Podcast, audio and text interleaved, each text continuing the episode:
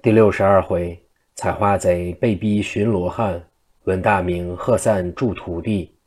话说马如飞见刘香庙不敢去引济公，勃然大怒，向着他就是一刀。刘香庙忙闪身躲过。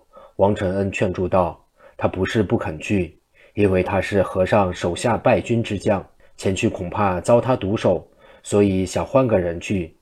现在既然马道爷一定要他去，他哪里敢不去呀？”说罢，就把嘴一努，说：“你去吧。”刘小庙不得已，只得带着宝剑往外走。临行的时候，回头对马如飞说道。道爷既要吾去，吾就去了。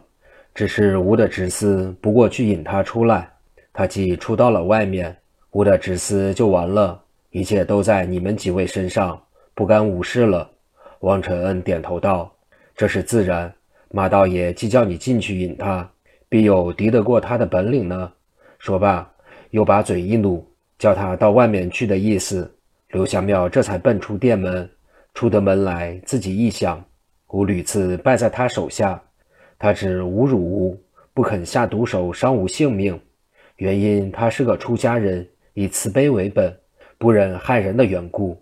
吾理应前身远避，不再给他作对才是。若这一回再进去引他，惹他一动怒，他就不管慈悲不慈悲，伤害不伤害，立刻把吾性命结果。吾岂不是白送给他的？正在踌躇之际。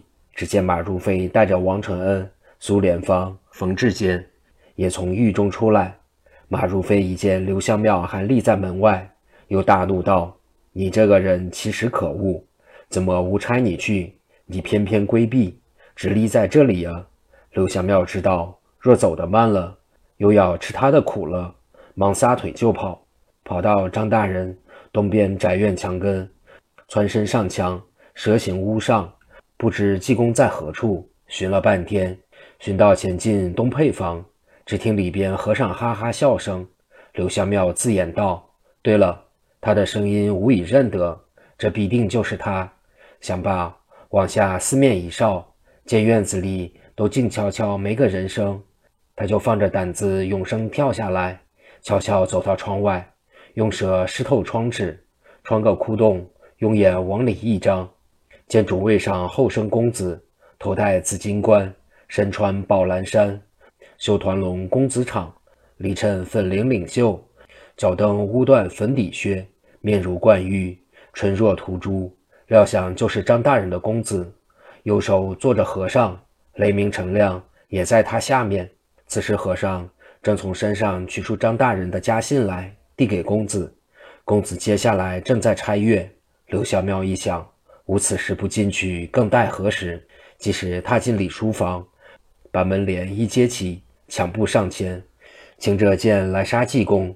济公哈哈一笑，说道：“我算定你应该来了。”用手一指，就把刘香庙用定身法定住。张公子一看，吃了一惊，问道：“圣僧，这怎么回事？”济公笑道：“他来引吾出去，要杀吾的，外面还有好几个人呢。”雷鸣道：“师傅，给算算看，外面到底是什么人？”济公闻言，用手一按灵光，就知道底里。道：“外面两个老道，一个叫马如飞，一个叫王承恩，还有一个尼姑叫苏莲芳，一个壮士打扮的叫冯志坚，他们一共七人。先叫这恶贼进来引吴和尚出去，他们后在外面想七个打无一个。”你想他们的心肠狠不狠？张公子听了济公一番说话，就吓得把舌头伸了出来，收不进去。想了一回，道：“师傅慢出去，我们家里养着冯家教师，也有二十余人，吾去其来，帮着师傅一同杀出去吧。不然双拳难敌四手，师傅虽然本领高，总打不过他的。”说罢，就立起身来，要出去喊人。济公摇手道：“人多不济事，吾一个人去的好。”雷鸣、陈亮道：“吾二人跟了师傅出去吧。”济公道：“不要。那马如飞同王承恩、苏连芳这三个人法术神通，本领广大。你二人若要出去，必然背负遭擒，不如吴和尚一个人去的好。”二人见师傅不要他出去，不敢违傲，只得仍坐在那里。张公子一想，和尚不知到底有多少本领，竟不需人家帮忙，吾倒要去烧烧看呢。和尚立起身，对张公子道：“这人吾就交给你吧，你要烧热闹就出来。”公子点头，就到外面叫了四五个人，取麻绳来捆缚。及至交了进来，济公早已不见了。公子知道他在外面同人家厮打，忙一面吩咐来人把刘香庙紧紧捆缚，不可放松，一面就自己走到外面，见济公一个人呆立在那里，他就叫道：“师傅，你在这里做什么？”济公并不回答，只是睁着眼，张着嘴。垂着手，动也不动。张公子心中诧异：师傅会变成这般呆相，莫非已经受了人家暗器不成？想罢，就走进济公身边，仔细一查查，见遍身没有一处伤痕，只是眼珠盯着不会转动，鼻中气息也没了。大惊失色道：“莫非师傅已经死了吗？”正要回到里边来，叫家人去扶他赶去，左脚还没踏进大门口。只见济公从东首飞奔赶来，大叫：“救人呀！救人呀！”张公子一想，这里是个济公，那边又跑来一个济公，怎么会有两个济公？正在疑讶之际，只见来的和尚走到呆立的和尚身边，只一转就往大门内直跑。后面两个老道同着一个女尼，一个壮士打扮的，紧紧赶来，赶至立的济公面前。手起剑落，扑哧一响，早把济公砍翻在地。仔细一烧，原来并不是真济公，是捆炉柴。马如飞知道上了和尚圈套，忙嚷道：“吾们又被他用遮眼法遮住，斩了个假和尚，给他跑去了。”众人闻言，大家面面相觑，默不作声。此时，张公子早因济公进去，也随后跟至里面，走到亭中。济公一回头，附着公子耳边说道：“如此如此。”公子点头会意，仍回到外面。出了大门，两个老道正在那里发愣。公子慢慢走近身旁，给老道见礼：“道爷莫非来捉和尚的吗？他方才已跑入无门屋中去了。众位既要捉他，就请到寒舍去吧。”马如飞睁着眼睛道：“方才和尚在你家中出来。”必是同你一党的，你快去把他献出来，万事皆休。如要不献，我就不管张大人、李大人，一口气把你院宅打个干净，教你知道无门的手段。张公子听言，并不动怒，假声下气道：“这和尚从平望县家父行辕中走来的，吾实不知他是什么样人，所以敢留他。现在既知道是道爷的仇人。”吾哪里还敢留他？就请道爷到寒舍去捉吧。马如飞道：“人在你家中，应该由你叫人去捉来献给我们才是道理。”张公子道：“不是吾不肯去捉他，是因这和尚厉害得很。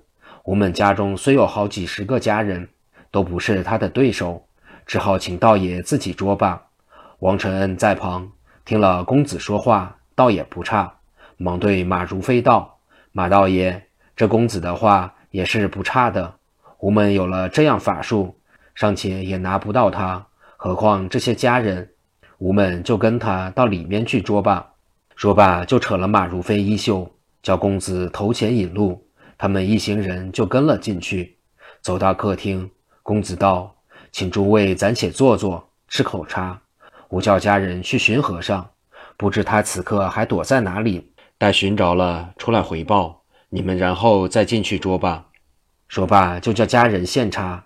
马如飞见他如此相待，倒不便再同他翻脸，只得坐下。须臾，家人就献上茶来，公子一一送到个人的座位上。此时，马如飞的茶中早被济公把解药投了。公子送茶既毕，又同他们谈了一些闲话。马如飞从店铺里出来已有一个时辰。又给济公逗了一番，早已口渴难耐。此刻见着茶，哪有不吃的道理？就拿起碗来，呼呼呼吃了四五口，早把这碗茶吃得干干净净。那碗药也早随着茶从喉咙下肚，直至丹田，就把乐会的那碗药迷信赶散，霎时爽然自失。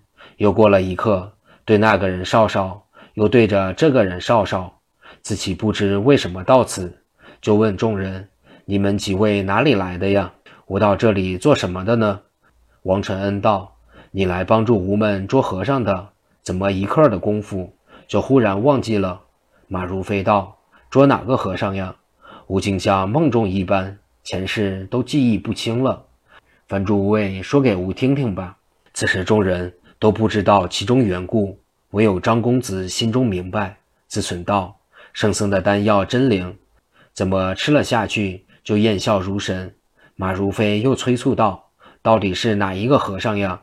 张公子早由济公在附耳低言的时候一一教他，忙答道：“道爷要捉的就是杭州西湖上林隐的祭颠僧。”马如飞闻言，不等张公子说完，就呀了一声道。吴文德西湖济公长老名头高大，是个活佛转世的高僧，施药救人，法术高强，岂是惹得的？一回头就问王承恩：“那个请吾来捉济公的呢？”王承恩用手对着苏莲芳一指道：“就是这位令高徒请你来的。”马如飞不听有可，一听立刻就从腰中拔出宝剑，恶狠狠地用剑尖对着苏莲芳一指道：“你这孽畜！”不顾利害，尚敢给圣僧作对，真正不知死活。幸亏吾此刻清楚了，不然同他斗起来，非但要受千古骂名，而且这条老命还要不保呢。苏莲芳方才忽听师傅吃了一碗茶，就立刻清楚，心中早已作急。此刻被师傅一骂，骂得闭口无言，垂着头不敢昂起来。骂如飞骂毕，又问王承恩道。这位道爷也是他纠和你同来的吗？王承恩点头道：“正是，不差。”马如飞又向冯志坚道：“你怎么同他碰见一块的呀？”冯志坚即把以往之事说了一遍。马如飞道：“此刻济公在哪里啊？”那张公子道：“他被众位赶得紧，现在就避在里边。”马如飞叹口气道：“此事圣僧凄凉宽宏，不屑与吾辈一般见识。”所以不与吾们计较，就此毙了。倘然他真要同吴门斗起来，吴门哪里是他的对手？又对王承恩道：“这位和尚是有道高僧，岂可同他作对？你莫要听信顽徒一面之词，给他为难。快请走吧。”王承恩也不好意思，只得走了。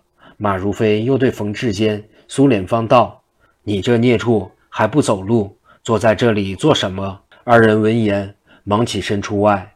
马如飞见众人都已走散，正要与张公子说话，忽听里面一人笑道：“马道爷慢走，无来也。此人是谁？且听下回分解。”